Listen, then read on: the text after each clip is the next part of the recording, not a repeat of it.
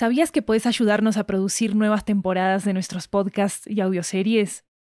En Estudio 80 ya tenemos a la venta una nueva serie de audiolibros que están basados en nuestros podcasts y que fueron producidos de manera totalmente independiente por nosotros.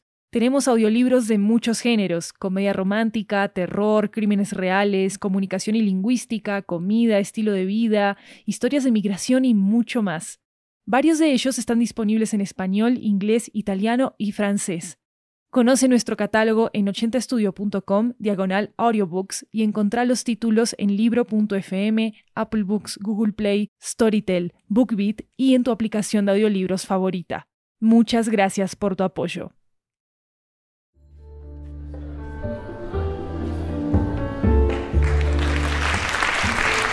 Hi everyone, welcome to 80 Cuentos, a Latin American anthology with audio tales coming from all around the region. I'm Maru Lombardo, your host, and today's story comes to us from Bogota, Colombia. Here goes Heartburn, created by Nicolás Rivera, Andrés Díaz, and César Giraldo.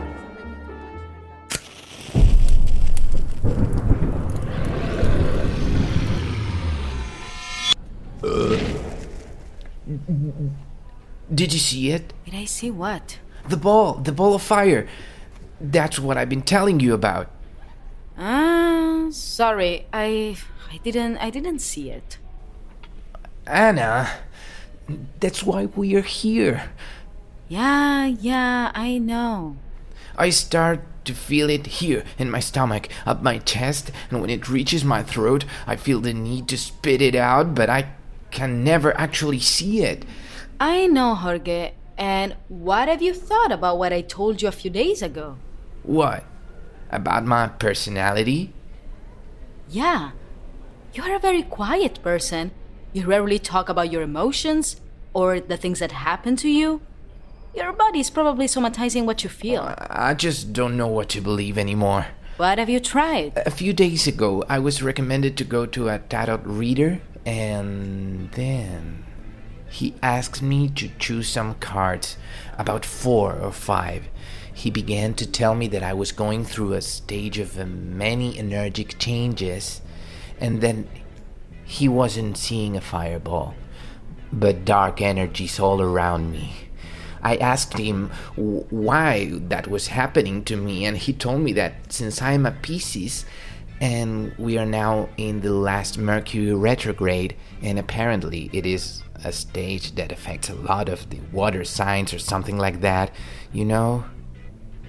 And you believed him? Well, at first I was quite convinced, but that was three weeks ago.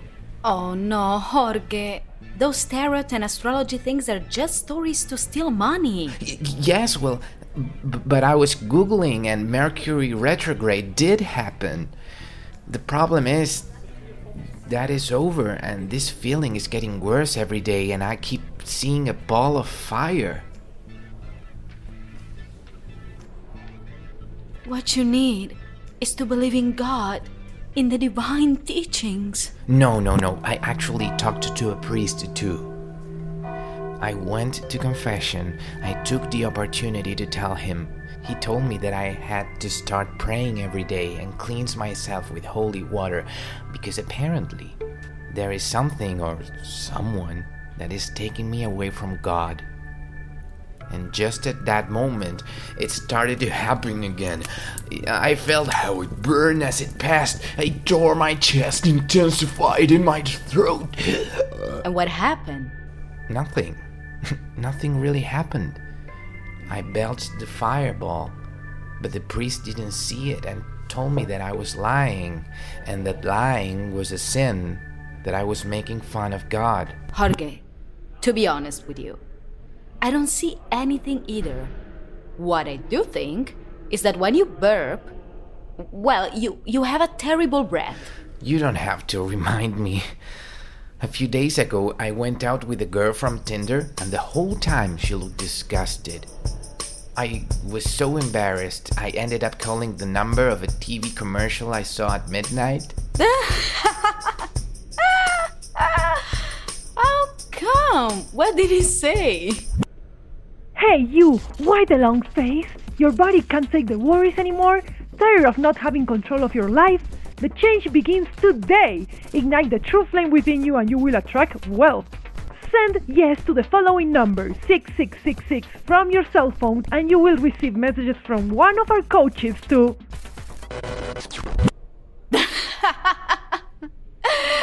Isn't the one of the subscriptions that charges for the messages it sends you back and stuff? Yes, they have been sending me motivational quotes every day. Look, this is the one I got yesterday. Don't underestimate yourself. You look fragile, but you know how to light your inner fire. You don't need to light the flame inside you. You need to put it out.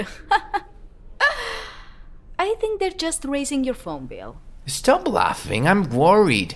Do you think I have cancer? What do you mean? Where are you getting that from? The 6666 people sent me a message about death. Anna, look, if you fall seven times, get up eight times. What if this is the eighth time? And the other day I was Googling and all the symptoms correspond to stomach cancer. That's why I made the appointment with the doctor. Um, I know, I know. It's good that you do routine exams, but I think you're being a little bit exaggerated. Jorge Ruiz, Office 304.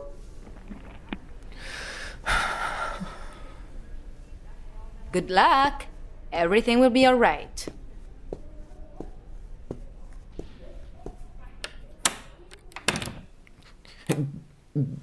good morning, doctor.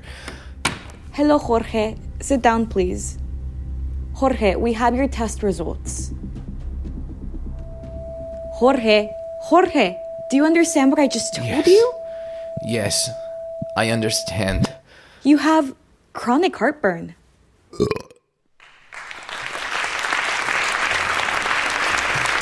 Don't forget to check out the Spanish version of this episode called El Ardor. You can find it in our podcast feed as well. This episode was created by Nicolás Rivera, Andrés Díaz, and Cesar Giraldo. Sound designing for this episode was made by Jeremias Juárez. Jorge was voiced by José Ordoqui. Ana was voiced by Chiara Santella. The propaganda narrator was voiced by me, Maru Lombardo, and the doctor was voiced by Lisha Lopez.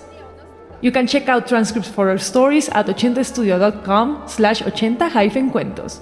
I'm Maru Lombardo, this is 80 Cuentos. Thank you for coming and of course, thanks for listening.